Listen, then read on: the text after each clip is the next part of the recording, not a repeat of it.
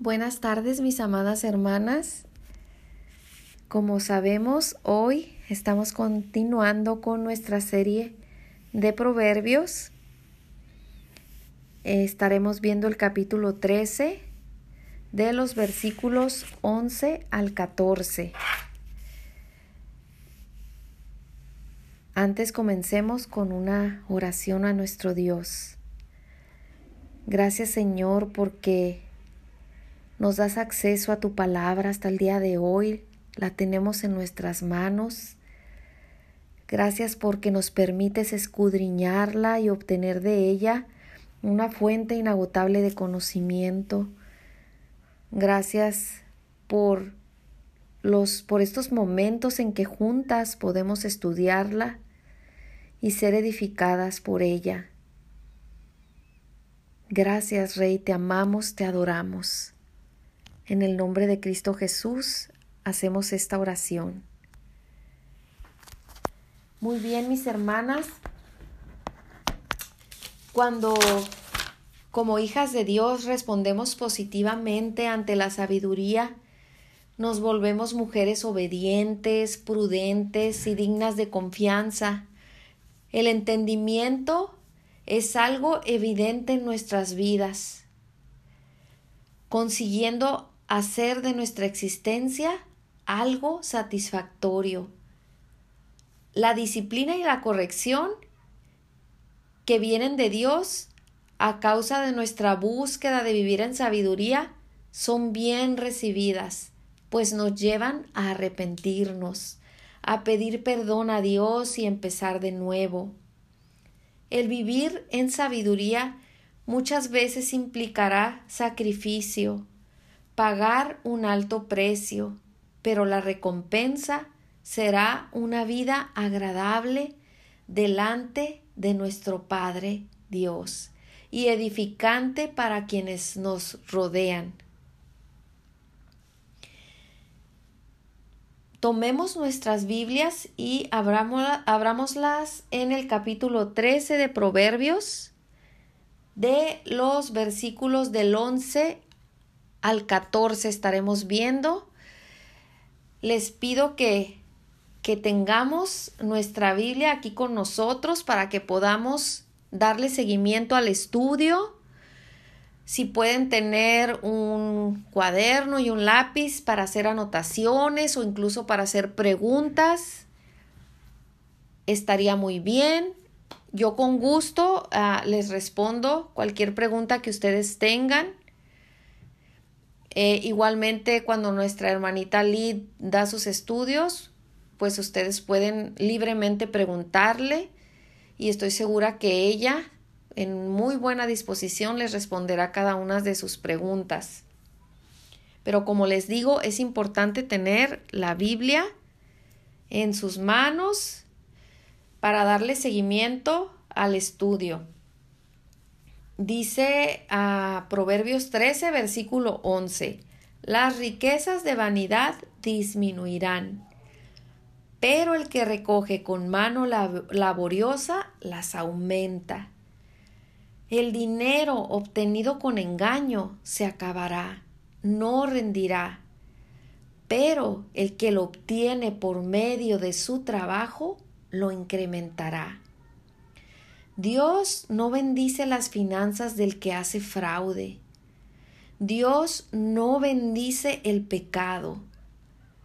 La riqueza que se obtiene por la amenaza o el engaño no será duradera. El profeta Jeremías usó la siguiente ilustración. Dice en Jeremías capítulo 17 versículo 11, dice, como la perdiz que cubre lo que no puso es el que injustamente amontona riquezas. En la mitad de sus días las dejará, y su final será un insensato. No podemos obtener riquezas sobre el esfuerzo de otros. ¿Qué significa esto? Que el que se adueña de riquezas que no son suyas es como un ave empollando huevos ajenos. En la mitad del camino las perderá y al final será considerado un hombre insensato sin cordura. La pereza es un pecado que debemos confesar delante de Dios. Además de que nos separa de Dios, esta nos lleva a hundirnos en una vida improductiva y ociosa. Además, debemos tomar en cuenta que si trabajamos es para glorificar a Dios, no solo para comer o para satisfacer nuestras necesidades. Dice la palabra de Dios en Primera de Corintios, y todo lo que hagáis, hacedlo como para el Señor. ¿Cómo podremos ofrecerle a Dios un trabajo engañoso sobre bases fraudulentas?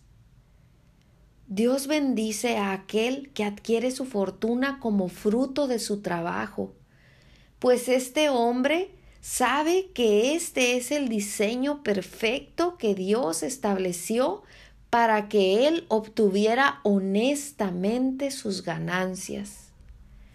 Desde Génesis 1, Dios vio que todo lo que creó era bueno, y entre ellos se encontraba el trabajo. Génesis 2.15 dice, Tomó pues Jehová Dios al hombre y lo puso en el huerto del Edén, para que lo labrara y lo guardase. Adán ya tenía trabajo. Adán, a Adán le había sido encomendado por Dios el que labrara la tierra y guardase el huerto. Esto fue antes de que Adán pecara. Dios le mandó cultivar la tierra. No le dijo no hagas nada, vive recostado o sentado, no produzcas, descansa todos los días. En Génesis capítulo 3, versículos del 17 al 19, dice, y al hombre dijo, por cuanto obedeciste a la voz de tu mujer y comiste del árbol de que te mandé, diciendo, no comerás de él, maldita será la tierra por tu causa, con dolor comerás de ella todos los días de tu vida. Espinos y cardos te producirá, y comerás plantas del campo. Con el sudor de tu rostro comerás el pan, hasta que vuelvas a la tierra, porque de ella fuiste tomado, pues polvo eres y al polvo volverás. Después que Adán pecó, Dios maldijo la tierra, mas no el trabajo, como algunos dicen. Aún después de esto, aunque fuera con el sudor de su frente, con todo su esfuerzo, Adán seguiría labrando la tierra y comiendo del fruto de su trabajo. Con eso concluimos que el trabajo es una bendición, que nuestro trabajo será recompensado por Dios cuando lo realicemos basado en la honestidad. Esto es basado en nuestro propio esfuerzo. Aunque para nosotros sea fatigante, debemos valorarlo pues Dios nos creó, nos capacitó para realizar toda actividad y no para vivir en pereza. La esperanza que se demora, dice el versículo 12 del capítulo 13 de Proverbios, la esperanza que se demora es tormento del corazón, pero árbol de vida es el deseo cumplido. La esperanza que se demora es tormento del corazón. La esperanza se ve frustrada cuando no ve una pronta respuesta. Y esto es causa de un corazón afligido. Cuando alguien pierde la esperanza, mis hermanas, lo pierde todo. No hay paz en su alma, no hay gozo, no hay energía y la vida parece carecer de sentido un ejemplo en la Biblia de una mujer que se encontró en un momento de desolación, que parecía ya no tener esperanza, está en Génesis 31. Cuando Raquel, esposa de Jacob, desesperadamente deseaba tener un hijo y aún más sentía envidia porque su hermana Lea le había dado un hijo a Jacob y ella no. Se desanimó tanto que le dijo a su esposo Jacob Dame hijos o si no, me muero. Ella había puesto su fe en las circunstancias, en su propio esposo, menos en Dios. Miren cómo Jacob le responde molesto. ¿Soy yo acaso Dios que te impidió el fruto de tu vientre? Jacob sabía que en las manos de Dios estaba la respuesta que Raquel buscaba. Y así nosotros sabemos, debemos estar completamente seguras que en Dios está la respuesta de lo que esperamos. Debemos reconocer que a veces como Raquel perdemos la ilusión y aún muchas veces la confianza en Dios, porque desviamos nuestra mirada y esperamos en cualquier cosa menos en Él. Nuestro corazón enferma de tristeza amargura o depresión al no ver nuestro deseo cumplido. Debemos preguntarnos a nosotras mismas, ¿en quién he puesto mi esperanza? ¿En quién pongo diariamente mi confianza? ¿En las circunstancias como la pandemia, como la violencia en la que vivimos hoy? en mi situación económica, en las cosas materiales? ¿En qué pongo mi confianza cada día? La esperanza no se produce naturalmente en el corazón del hombre. La esperanza sobrenaturalmente viene de Dios. Es por medio de la fe dada por Dios que creemos y confiamos en Él. Es por medio de la fe dada por Dios que ponemos nuestras peticiones delante de Él y esperamos pacientemente su respuesta. Salmos 62.5 dice, Alma mía, en Dios solamente reposa, porque de Él es mi esperanza Solo en Dios puede hallar descanso nuestra alma, porque de Él y solo de Él puede venir nuestro aliento. Salmos 91.2 dice, Diré yo a Jehová, esperanza mía y castillo mío, mi Dios en quien confiaré.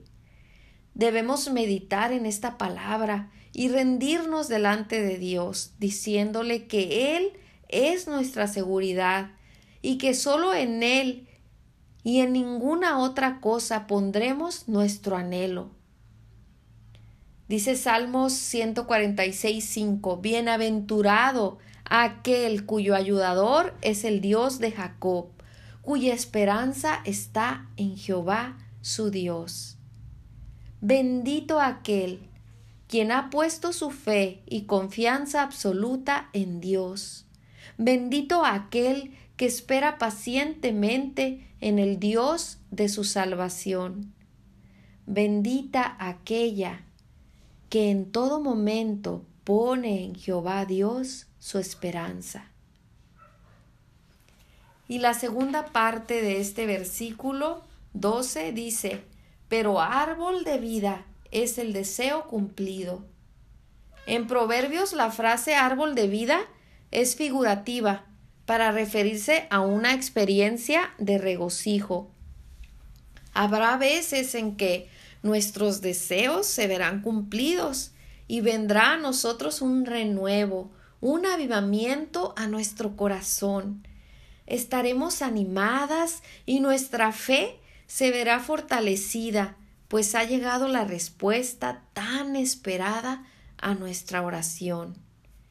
nuestro corazón se regocija, se alegra al recibir la contestación de parte de Dios a nuestra petición.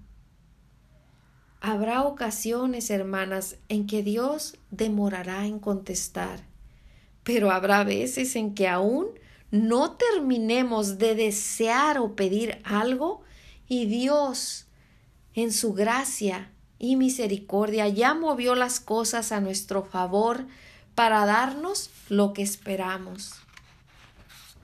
Un ejemplo de esto lo podemos ver en la Biblia cuando Abraham le pide a su sirviente que vaya y busque una esposa para su hijo Isaac. Y éste, muy preocupado por obedecer y cumplir esta comisión de la mejor manera, eleva una oración a Dios. Pero todavía no termina de pedirle ayuda cuando ya Dios movió el corazón de Rebeca. Génesis 24, versículos del 12 al 15 dice, y dijo, oh Jehová, así dijo el sirviente, así elevó la oración al Señor, oh Jehová, Dios de mi Señor Abraham, dame, te ruego, el tener hoy buen encuentro, y haz misericordia con mi Señor Abraham.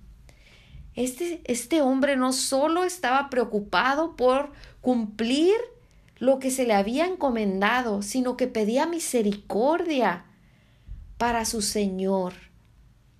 Y continúa diciendo en su oración, He aquí yo estoy junto a la fuente de agua, y las hijas de los varones de esta ciudad salen por agua. Le está describiendo al Señor el escenario donde Él está, y todo para pedirle una señal. Sea pues, dice en el versículo 14, que la doncella a quien yo dijere, baja tu cántaro, te ruego para que yo beba, y ella respondiere, bebe, y también daré de beber a tus camellos, que sea esta la que tú has destinado para tu siervo Isaac. Y en esto conoceré que habrás hecho misericordia con mi Señor. Le explica él todo esto al Señor como si él como si Dios no hubiese visto todo esto. Le explica el lugar en el que Él está situado y le pide una señal. Dice el versículo 15, y aconteció que antes que él acabase de hablar, he aquí Rebeca, que había nacido de Betuel, hijo de Milca, mujer de Nacor, hermano de Abraham, la cual salía con su cántaro sobre su hombro. Ahí venía Raquel, ahí venía la respuesta de parte de Dios para este hombre. ¿Acaso así venimos nosotros delante de Dios explicándole, rogándole, pidiéndole tal vez una señal? Este hombre Vino a Dios con fe, como si le conociese desde antes, como si supiera que podía conversar con él y explicarle y darle, y darle santo y seña de todo lo, lo que él necesitaba y cómo es que él necesitaba esa señal. Este sirviente sentía tanta responsabilidad por no equivocarse que no pudo hacer otra cosa que presentarse delante de Dios en oración y ruego. Este es un ejemplo, mis hermanas, de que nosotros podemos y tenemos acceso a la presencia de Dios para ir y humildemente llevar nuestro ruego, nuestra petición. Y Él nos escuchará y tal vez, aún sin haber terminado nuestra petición, aún a lo mejor no ha salido de nuestros labios cuando Él ya ha movido todo para respondernos. Este es nuestro Dios, el mismo Dios que respondió a ese hombre aquel día. el mismo Dios que respondió a la señal que este hombre le había dado a Dios. Y continuando con el versículo 13 del capítulo 13 de Proverbios, dice, el que menosprecia el precepto parecerá, perecerá por ello, mas el que teme el mandamiento será recompensado. El que se burla de la instrucción tendrá su merecido. Quien respeta el mandato tendrá su recompensa. Aquí vemos dos actitudes hacia la palabra de Dios. Por un lado, el que menosprecia la palabra que se destruye a sí mismo. Por el contrario, el que teme, él tendrá bienestar. Un ejemplo de esto se encuentra en Segunda de Crónicas capítulo 36, versículo 16. Mas ellos hacían escarnio de los mensajeros de Dios y menospreciaban sus palabras, burlándose de sus profetas, hasta que subió la ira de Jehová contra su pueblo y no hubo ya remedio. El pueblo de Dios despreciaba la palabra de Dios y aún se mofaban de los que la portaban, y es por esto que Dios los castigó a espada.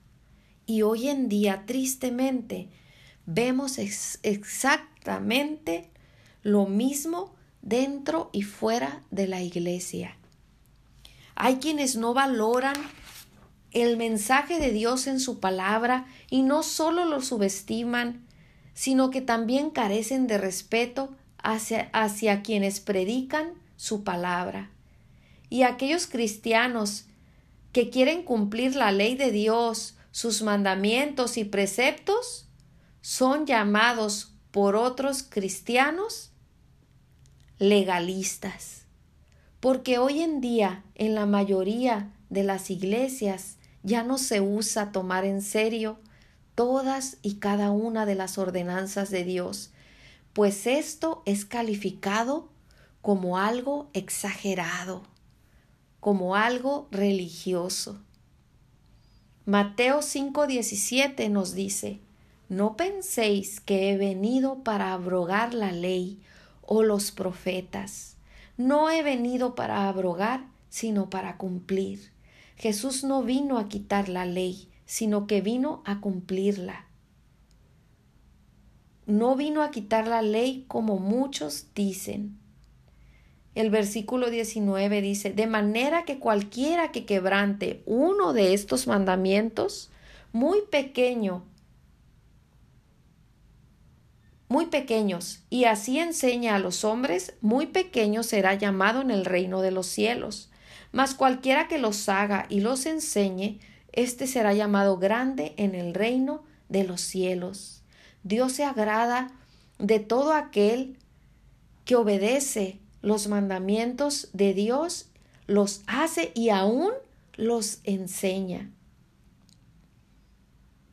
Dice el versículo 20, porque os digo que si vuestra justicia no fuere mayor que la de los escribas y fariseos, no entraréis en el reino de los cielos. Si como hijos de Dios no nos sentimos con la responsabilidad de obedecer los mandamientos, o solo los queremos hacer parcialmente, lo queremos hacer parcialmente, entonces estaremos al mismo nivel moral que los no creyentes, que estos escribas y fariseos, siendo que como cristianos deberíamos ser un ejemplo de obediencia a las ordenanzas de Dios. La segunda parte de este versículo 13 dice, mas el que teme el mandamiento será recompensado. Todo verdadero cristiano que teme a Dios, ama a Dios y desea agradar a Dios. La Biblia enseña que los verdaderos creyentes aman la ley de Dios. Dice el Salmo 119, 97, Oh, cuánto amo yo tu ley. Todo el día es ella mi meditación. Si no amo tu ley, ¿cómo puedo decir que te amo a ti? ¿Qué dice el Salmo 1, versículos 1 al 3. Bienaventurado el varón que no anduvo en consejo de malos, ni estuvo en camino de pecadores, ni en silla de escarnecedores se ha sentado, sino que en la ley de Jehová está su delicia, y en su ley medita de día y de noche, en todo momento se deleita en la ley de Jehová. Será como árbol plantado junto a corrientes de agua, que da su fruto en su tiempo y su hoja no cae, y todo lo que hace prosperará. Este hombre encuentra su contentamiento en Dios. Este creyente es espiritualmente feliz, contempla y asimila la palabra a fin de obedecerla. Es un hombre bendecido por Dios, que permanece, que permanece firme en la palabra de Dios, y Dios es benévolo con él. Dice Juan capítulo 14 versículos del 20 al 24. En aquel día vosotros conoceréis que yo estoy en mi Padre, y vosotros en mí, y yo en vosotros. El que tiene mis mandamientos y los guarda, ese es el que me ama. Y el que me ama será amado por mi Padre, y yo le amaré y me manifestaré a él. Le dijo Judas, no el Iscariote, Señor, ¿cómo es que te manifestarás a nosotros y no al mundo? Respondió Jesús y le dijo, El que ama mi palabra, el que me ama, mi palabra guardará, y mi Padre le amará, y vendremos a él y haremos morada con él. El que no me ama, no guarda mis palabras, y la palabra que habéis oído no es mía, sino del Padre que me envió. La ley nos muestra quién es este Dios bueno, la ley nos muestra quién es este Dios santo. La ley nos describe quién es este Dios justo. La ley es un reflejo del carácter bueno, santo y justo de Dios. Si, nuestro corazón está impregnado de la palabra de Dios, entonces Él vendrá a morar en nuestro corazón junto con nuestro Padre Dios. La ley ordena y prohíbe para nuestro bien siempre. Dice Deuteronomio 6:24, y nos mandó Jehová que cumplamos todos estos estatutos y que temamos a Jehová nuestro Dios, para que nos vaya bien todos los días y para que no nos conserve la vida como hasta hoy y para que nos conserve la vida como hasta hoy. ¿Quieres que te vaya bien, mi amada hermana? Obedece los mandamientos. Queremos que nos vaya bien, debemos obedecer las ordenanzas de Dios. Primera de Juan capítulo 5 versículos 2 y 3 dice, En esto conocemos que amamos a los hijos de Dios, cuando amamos a Dios y guardamos sus mandamientos. Pues este es el amor a Dios, que guardemos sus mandamientos y sus mandamientos no son gravosos. Cuando seamos capaces de amar a Dios, obedeciendo sus mandamientos, seremos capaces de amar a nuestros hermanos. Obedecer los estatutos de Dios nos hace vencedoras. Hemos vencido nuestra carne para cumplir lo que Dios nos ha mandado hacer. La prueba genuina del amor es la obediencia. La prueba genuina del amor es la obediencia. Guardar los mandamientos significa vivir en una obediencia constante. Dice el versículo 14 de este capítulo 13, la ley del sabio es manantial de vida para apartarse de los lazos de la muerte. La ley del sabio es manantial de vida. El Señor hace manar esta fuente de palabras sabias de la boca del justo.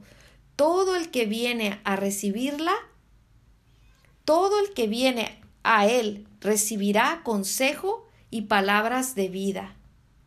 La palabra de Dios está impresa en el corazón del hombre o la mujer sabia, y no puede más que fluir de su boca, dando vida al que se encuentra desolado. Es por eso la importancia de beber esta palabra todos los días. Orar a Dios que quede impregnada en nuestro corazón, para que nosotras, siendo mujeres entendidas, seamos de ánimo para otras mujeres. ¿A qué nos referimos al decir mujeres entendidas? Proverbios 16, 22 dice, manantial de vida es el entendimiento al que lo posee. Entendimiento es un don de Dios que nos capacita para discernir entre lo bueno y lo malo. Es la iluminación que nos da el Espíritu Santo de Dios en nuestra vida para comprender con inteligencia la palabra de Dios. Primera de Reyes 3:9 dice, Da pues a tu siervo corazón entendido para juzgar a tu pueblo y para discernir entre lo bueno y lo malo. Debemos orar a Dios que nos conceda tener un corazón entendido, que sea manantial de bendición para otras mujeres, porque si no sabemos distinguir entre lo que es bueno y malo, si no comprendemos la palabra de Dios, ¿cómo habremos de aconsejar o impartir palabras de edificación y bienestar? La segunda parte de este versículo 14 dice, para apartarse de los lazos de la muerte. La sabiduría de Dios tiene como finalidad la vida perdurable y nos libra de la muerte eterna en el infierno. Todo lo que sea contrario a la palabra de Dios, que es la fuente de la sabiduría, es pecado todo lo que sea contrario a la palabra de Dios, que es la fuente de la sabiduría, es pecado. El pecado nos lleva a la destrucción de nuestras almas. Sabemos que el castigo para el pecado es la muerte. Dice Romanos 6:23, que la paga del pecado es la muerte. El que vive en pecado se dirige al castigo eterno. Ciertamente, Vivir en sabiduría es renunciar al pecado y se paga muchas veces un alto, un alto precio. Se pierden amistades, se pierde dinero, se pierde familia, pero nunca comparado con el alto precio que Cristo pagó en la cruz para salvar nuestra alma del infierno. Porque como dice Mateo 16, 26, ¿De qué le sirve al hombre ganar su vida y perder su alma? ¿De qué nos sirve defender nuestro bienestar aquí en la tierra, rechazar vivir en la verdad de Dios a cambio de experimentar el dolor del fuego que no se apaga nunca? ¿De qué nos sirve amar más nuestra propia vida que la verdad de Dios? Y con esto, mis amadas hermanas, terminamos el estudio de hoy. Oremos que Dios impregne todo nuestro ser de esta palabra que hemos recibido hoy y se convierta en nosotros en una fuente inagotable de sabiduría, donde otras mujeres que se encuentran desoladas, necesitadas, sedientas puedan venir a tomar el sabio consejo que viene de Dios.